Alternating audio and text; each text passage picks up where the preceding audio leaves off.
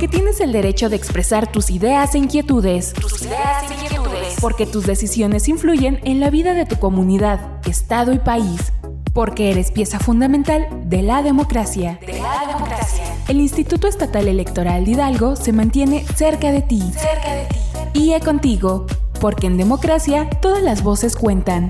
IE contigo. Comenzamos. Comenzamos.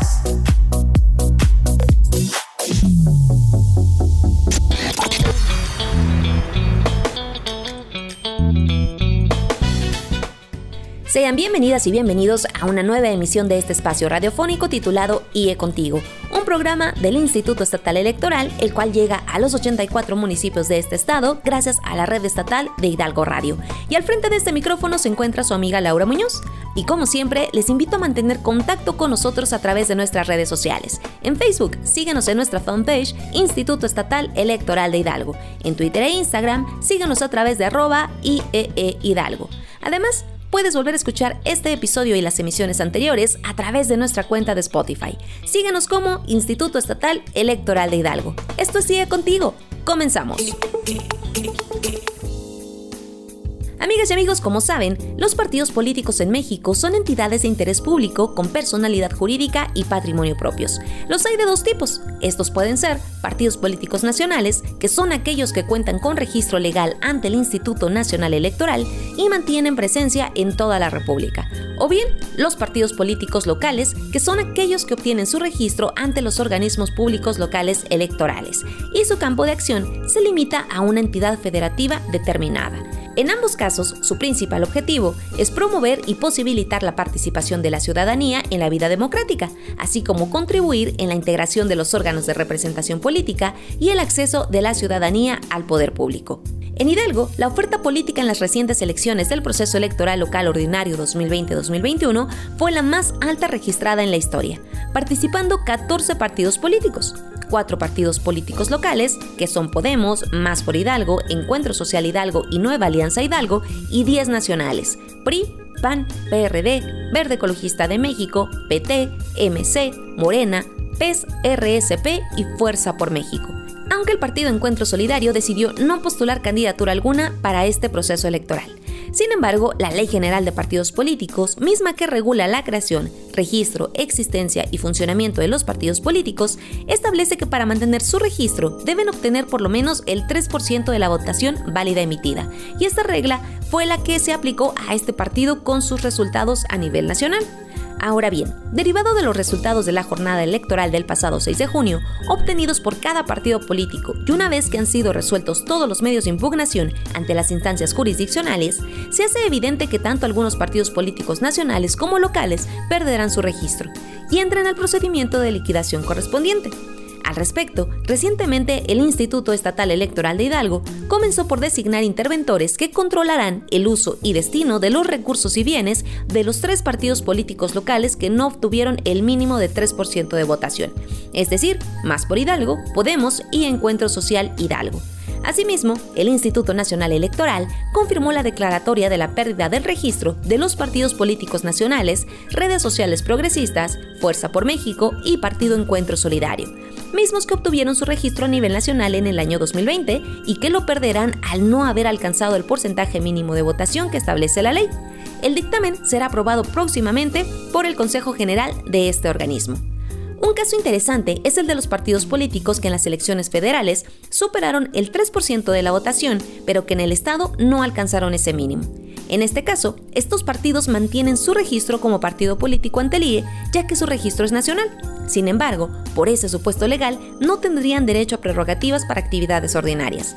Esta circunstancia deberá en su momento ser atendida por el Consejo General al terminar el financiamiento público local para el ejercicio 2022 resultan interesantes los números referentes a la creación y desaparición de las fuerzas políticas. Escuche usted, entre 1991 y 2021 han desaparecido un total de 25 partidos políticos nacionales. En el ámbito local en México, desde mayo de 2014 hasta abril de 2021, un total de 37 partidos políticos locales han perdido su registro en todo el país.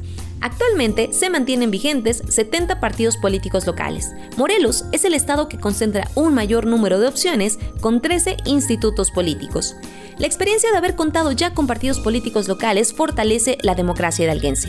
La ciudadanía emitió su voto y con su voto decidió qué opciones continuarán vigentes. Es sin duda un ejercicio fundamental para mejorar la calidad de la política, mejorar las propuestas, revisar los perfiles de las personas que buscan representar a la ciudadanía a través de las candidaturas y eventualmente en los cargos de elección popular. Estos criterios deberán considerarse en la próxima oportunidad de crear nuevos partidos políticos locales. Esto sucederá en el mes de enero del año siguiente a la elección de gobernador, es decir, en 2023, tal como le indica la Ley General de Partidos Políticos. Cada día, con nuestras acciones podemos mejorar nuestro entorno. Por una sociedad incluyente, democracia en rumbo. ¿Sabías que nuestra constitución política señala a los partidos políticos como entidades de interés público que tienen como fin promover la participación del pueblo en la vida democrática, contribuir a la integración de los órganos de representación política y como organizaciones de ciudadanos, hacer posible el acceso de estos al ejercicio del poder público, de acuerdo con los programas, principios e ideas que postulan y mediante el sufragio universal, libre, secreto y directo, así como las reglas para garantizar la paridad entre los géneros en candidaturas a legisladores federales y locales. El artículo 52, párrafo primero de la Ley General de Partidos Políticos prevé que para que un partido nacional cuente con recursos públicos locales, deberá haber obtenido el 3% de la votación emitida en el proceso local anterior de la entidad. Es decir, el porcentaje de votación determina, entre otras cosas, la cantidad de recursos económicos que se le asignará a estos para la realización de sus actividades ordinarias específicas, así como del siguiente periodo electoral. En el caso de las coaliciones, si bien la candidatura representa a un grupo de institutos políticos, el recurso público no se distribuye en partes iguales, sino que se asignará a cada partido político de acuerdo a los votos obtenidos por cada uno, así como en las diferentes combinaciones que hayan sido marcadas las boletas en la pasada jornada electoral. Pero, ¿qué ocurre cuando un partido político no obtiene un mínimo del 3% de votación? Por un lado, no tiene derecho a la asignación de diputaciones plurinominales. Por otro lado, en caso de partidos políticos locales, estos deben alcanzar el 3% de la votación estatal emitida para lograr mantener su registro en el Estado si el partido político es nacional y si en la elección federal alcanzó la votación mínima del 3% para mantenerse como partido político, pero no obtuvo el porcentaje en el ámbito local, no recibirá prerrogativas estatales para actividades ordinarias y específicas, pero podrá contar con una representación y voz en el Pleno del Consejo General del Instituto Estatal Electoral de Hidalgo, en el caso de nuestro Estado.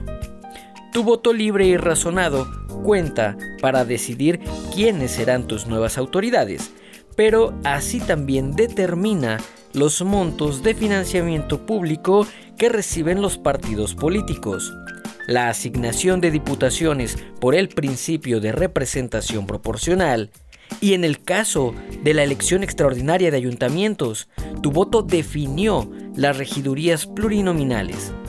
En las elecciones del pasado 6 de junio, tu voto determinó el rumbo de la permanencia de registro de partidos en el ámbito nacional y local.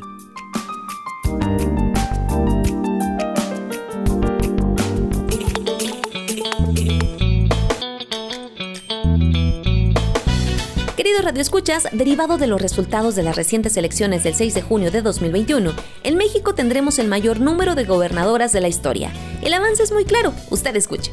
En diciembre tendremos el mayor número de mujeres gobernando entidades federativas de forma simultánea, ya que previamente México solo había tenido 7 gobernadoras en toda su historia. con lo que con las mujeres que tomarán posesión, en México se contarán con 14 mujeres gobernadoras. Asimismo, por primera vez en la historia del Congreso de la Unión, la Cámara Baja cuenta con una legislatura completamente paritaria, integrada por 250 legisladoras y 250 legisladores. Y desde el Instituto Estatal Electoral de Hidalgo podemos decir con entera satisfacción que también logramos un legislativo paritario e inclusivo. Esto derivado de las acciones afirmativas y el cumplimiento constitucional del principio de paridad 15 diputadas y 15 diputados actualmente integran la 65 legislatura del Congreso del Estado de Hidalgo. Sin duda, es un gran avance. Se trata de una gran oportunidad que tenemos de lograr un México de igualdad. En México, el ingreso anual promedio que reciben las mujeres es 54.5% más bajo que el de sus pares hombres. De los casos de deserción escolar por causas de matrimonio, unión o embarazo, las mujeres representan el 83%. El 40% de las mujeres de 15 años o más sufrió violencia emocional por parte de su pareja. Y finalmente, de los 84 municipios de Hidalgo, apenas 15 son gobernados por una mujer, lo que representa el 17.86%. Sin duda, la brecha de género en diversos campos sociales representa no solo la vulneración sistemática de derechos, sino que se perpetúa y dificulta la consolidación de una democracia paritaria. Ante este escenario es urgente generar espacios de expresión y reflexión que permitan visibilizar las problemáticas de las mujeres en su día a día y eventualmente proponer soluciones. Justamente desde el Instituto Estatal Electoral de Hidalgo generamos espacios de participación con el objetivo de promover, difundir y sensibilizar a la sociedad sobre la importancia del respeto e inclusión de las mujeres en los asuntos públicos y su contribución en la consolidación de la democracia. Por ello, me es grato extender una invitación a todas las mujeres hidalguenses a concursar en la novena edición del premio 17 de octubre 2021. Podrán hacerlo mediante la modalidad de ensayo o en la modalidad de video. En su trabajo deberán abordar la generación de conciencia ciudadana y de valor cívico, bajo una perspectiva de género. Las temáticas son, entre otras, mujeres y política, paridad y violencia, desafíos de la inclusión de mujeres con discapacidad, indígenas y de la diversidad sexual, y pueden consultar las bases y lineamientos de la convocatoria en www.ieehidalgo.org.mx. La fecha límite es el 30 de septiembre. La presea 17 de octubre se entrega cada año por este instituto desde el 2013, a fin de conmemorar el aniversario del reconocimiento de los derechos civiles y políticos de las mujeres, con la promulgación en 1953 de las reformas constitucionales que nos permitieron el derecho de votar y de ser elegidas para un cargo público de elección popular, tanto a nivel municipal y estatal como a nivel federal. Sigamos avanzando hasta que la igualdad sea una absoluta realidad para todas y no una constante demanda. Como lo hemos dicho en reiteradas ocasiones, sin mujeres no hay democracia. Estamos de regreso en IA Contigo. IA Contigo.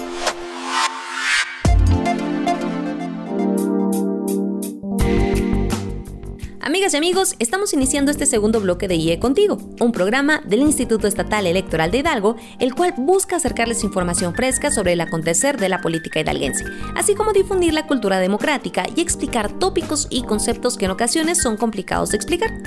Como saben, nuestro sistema electoral se encuentra establecido sobre una elaborada estructura de normas legales, que definen principalmente la forma y organización en que elegimos a nuestras autoridades, así como los periodos y la definición del sistema de partidos, sus instituciones electorales, las multas y sanciones.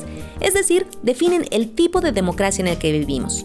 Dichas normas van desde lo internacional, como es la Declaración Universal de los Derechos Humanos, ratificada por México al ser miembro de la Organización de las Naciones Unidas desde 1945, que en su artículo 21 reconoce el derecho de toda persona a participar en el gobierno de su país, directamente o por medio de representantes libremente elegidos.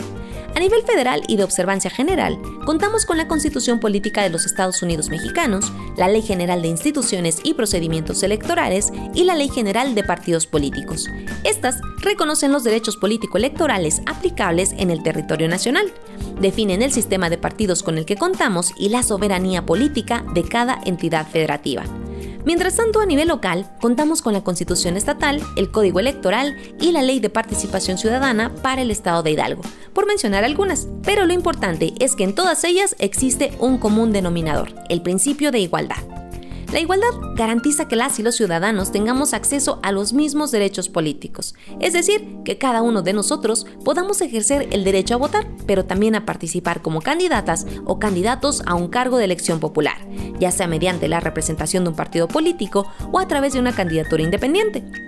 La necesidad de vivir en igualdad es una consecuencia directa de la evolución de las sociedades. Por ejemplo, hace apenas 67 años, casi 68, se reconocieron los derechos político-electorales de las mujeres. Hoy estamos logrando la equidad de género en el sistema democrático nacional y local, así como la representación de los pueblos y comunidades indígenas. Algunas características como la discapacidad se han ido atendiendo con la experiencia de cada proceso electoral, integrando boletas braille y casillas adaptables a sillas de ruedas para asegurar que no existan limitaciones físicas para nadie. Aunado a ello, la posibilidad de postularse y eventualmente ocupar un cargo de elección popular, como es el caso del Congreso del Estado de Hidalgo, para el cual el Instituto Estatal Electoral de Hidalgo implementó una acción afirmativa que permitió la postulación de personas con discapacidad y que hoy están representando en el Pleno del Legislativo local. El desafío de las sociedades modernas consiste en reconocer las diferencias que existen en torno a un tema y conseguir conciliar las mismas de manera armónica y responsable para lograr, a partir de ahí, acuerdos que permitan un Estado democrático ideal que beneficie a todas y todos en igualdad y sin discriminación. En el plano electoral, el sufragio es un claro ejemplo de igualdad, pues el voto cuenta por uno. Vale lo mismo el de una persona joven que el de una adulta mayor.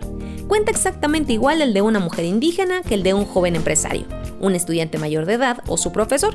El voto es igual para todas y todos, pues no distingue raza, sexo, ideología, política o religión. Para votar y acceder a este derecho en condiciones de igualdad, se requiere únicamente de voluntad y, por supuesto, contar con tu credencial de elector vigente. En menos de tres meses, Hidalgo irá nuevamente a elecciones para la renovación de la gubernatura. Les invitamos a cuidar y o mantener actualizada su credencial para votar y a seguir pendientes de nuestros canales de difusión del Instituto Estatal Electoral de Hidalgo, en los cuales les mantendremos informados sobre el desarrollo de cada una de las etapas del próximo proceso electoral. A continuación, vamos a compartir con ustedes un fragmento del ensayo Desmitificando la apatía y el desinterés, análisis de la participación juvenil ante el proceso electoral federal 2020-2021, autoría de Néstor Mauricio Sánchez Hernández. Se trata de uno de los ensayos que obtuvo mención honorífica en el primer concurso nacional de ensayo político, Retos y Avances de la Democracia en México, organizado por el Instituto Estatal Electoral de Hidalgo. Adelante. Fragmento de ensayo. Desmitificando la apatía y el desinterés. Análisis de la participación juvenil ante el proceso electoral federal 2020-2021. 2021 es un año fundamental para la estabilidad democrática de México. Las elecciones federales para renovar la Cámara de Diputados no solo coinciden con los comicios locales en 30 entidades federativas en las que se eligen 15 gubernaturas, 30 congresos locales, así como 1063 diputaciones, siendo hasta el momento el proceso electoral más grande de la historia, sino que además servirán como antesala para dirimir aspectos fundamentales para la democracia en el país, tales como la actuación de los organismos electorales que han estado en la mira de la Administración Federal, el equilibrio de las fuerzas partidistas en el poder legislativo, la violencia política basada en razones de género o la participación ciudadana en el marco de la pandemia provocada por el SARS-CoV-2. Si bien, en términos formales, la democracia en México ha evolucionado favorablemente al contar con un organismo autónomo como el Instituto Nacional Electoral, además de los organismos públicos locales en los estados que vigilan el cumplimiento de los procesos electorales bajo los principios de legalidad, certeza, imparcialidad, objetividad, independencia, máxima publicidad, paridad y perspectiva de género, en la práctica diferentes grupos y personas encuentran obstáculos para participar efectivamente. En un clima de polarización política, conviene detenerse y reflexionar en torno a la forma en la que las instituciones políticas, el sistema de partidos y los canales de participación ciudadana contemplan los intereses de estos grupos tradicionalmente marginados del debate político. Los jóvenes como segmento poblacional que, de acuerdo con el Instituto Mexicano de la Juventud, abarca a la población comprendida entre los 12 y 29 años, se ha enfrentado históricamente a situaciones de discriminación que incluyen la negación de sus derechos básicos, así como prejuicios y estereotipos profundamente arraigados en la sociedad mexicana. Como muestra de esto, basta considerar los resultados mostrados por el Consejo Nacional para Prevenir la Discriminación de 2017, en los que 6 de cada 10 mexicanos consideran que la mayoría de los jóvenes son irresponsables, mientras que el 64.1% de la población justifica llamar a la policía cuando hay jóvenes reunidos en una esquina. Lo anterior revela que los jóvenes no solo se encuentran ante un contexto plagado de obstáculos en términos económicos, de inseguridad y violencia, acceso a oportunidades educativas, de esparcimiento y empleo, sino que también experimentan cotidianamente la vulneración de sus derechos, a la par de situaciones de discriminación que, si bien adoptan diferentes formas y se agudizan considerando otras categorías como el sexo, origen étnico, discapacidad, etc., en suma configuran un escenario asiago en su presente y futuro. Un prejuicio o estereotipo frecuente sobre la población joven se relaciona con su aparente desinterés o apatía por participar en sociedad, involucrarse en los procesos democráticos o al colocar sus intereses en el debate público. Lejos de replantearse las fallas estructurales en las instituciones y los mecanismos de participación que dificultan, desincentivan o ahuyentan a los jóvenes de participar el enfoque se ha centrado en cuestiones de educación cívica o en inculcar valores democráticos para despertar el interés de los jóvenes a quienes se culpabiliza por no hacer uso de los canales democráticos de participación. En el presente ensayo se parte de una premisa contraria. Los jóvenes mexicanos consideran la democracia como un sistema que tiene el potencial de conducir el bien común, atendiendo sus inquietudes e intereses y revalorando su papel como ciudadanos activos, pero al mismo tiempo desconfían de las instituciones y sus representantes, como partidos políticos, diputados y senadores, a quienes perciben como entes ajenos con los que existe un profundo distanciamiento tangible en las pocas o nulas oportunidades de representación asignadas a la población joven. Para exponer lo anterior, se hará un breve recorrido por el desarrollo teórico de la relación entre los jóvenes y la democracia, para posteriormente indagar en el contexto de la participación de los jóvenes en los procesos electorales, así como su percepción en torno a diferentes elementos y actores que configuran el espacio público.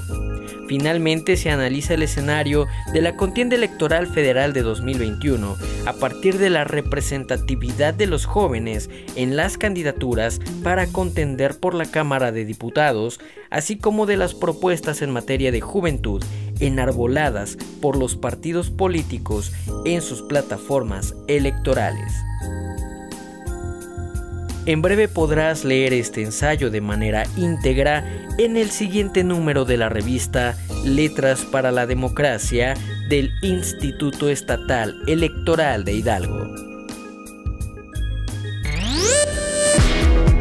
Porque los números tienen mucho que decir. Numeraria. Amigas y amigos, como saben, del dinero público asignado para campañas a los partidos políticos debe destinarse al menos un 40% para campañas políticas de las mujeres candidatas e igual acceso a los tiempos de radio y televisión, a fin de que compitan en igualdad de condiciones que sus homólogos hombres. Esto es un gran avance porque una de las manifestaciones más comunes contra las mujeres en el ejercicio de sus derechos político-electorales ha consistido en que los partidos no les otorgan recursos para sus campañas electorales, ni acceso a los tiempos en radio y televisión que por ley les corresponden.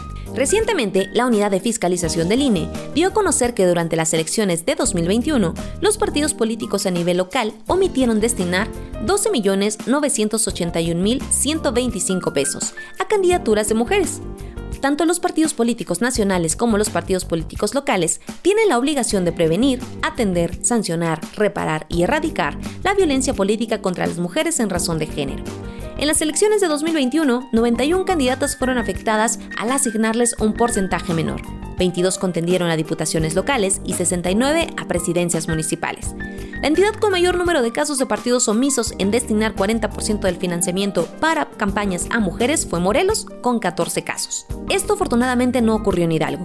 Aquí incluso hubo partidos que se dieron el 100% de su financiamiento hacia mujeres. Son los casos de Nueva Alianza Hidalgo, Partido Acción Nacional y el Partido de la Revolución Democrática.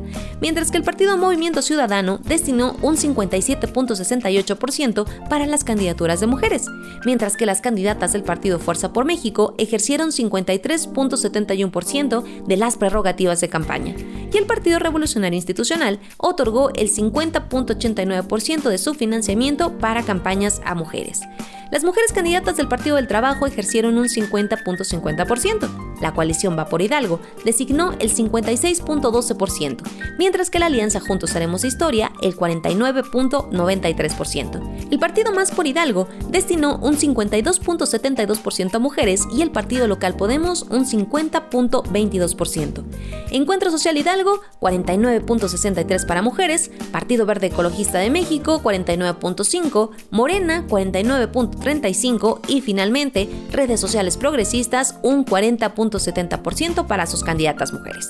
Para seguir avanzando hacia la democracia paritaria, es necesario aplicar de manera correcta las acciones afirmativas, teorizar, analizar, vigilar y sobre todo tener un compromiso real para erradicar las brechas en el acceso a los derechos.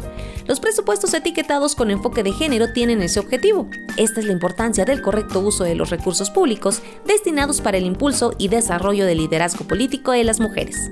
Amigas y amigos, es así como llegamos al final de este espacio. Les invito a seguir en contacto a través de nuestras redes sociales. En Twitter e Instagram, síguenos como arroba IEE Hidalgo. En Facebook, Spotify y YouTube puedes buscarnos como Instituto Estatal Electoral de Hidalgo. Agradecemos a la red estatal de Hidalgo Radio por todo el apoyo en la transmisión de este espacio. En la edición estuvo Leonel Hernández y en la voz su amiga Laura Muñoz. Muchas gracias por su atención, nos escuchamos en la próxima emisión de IE Contigo.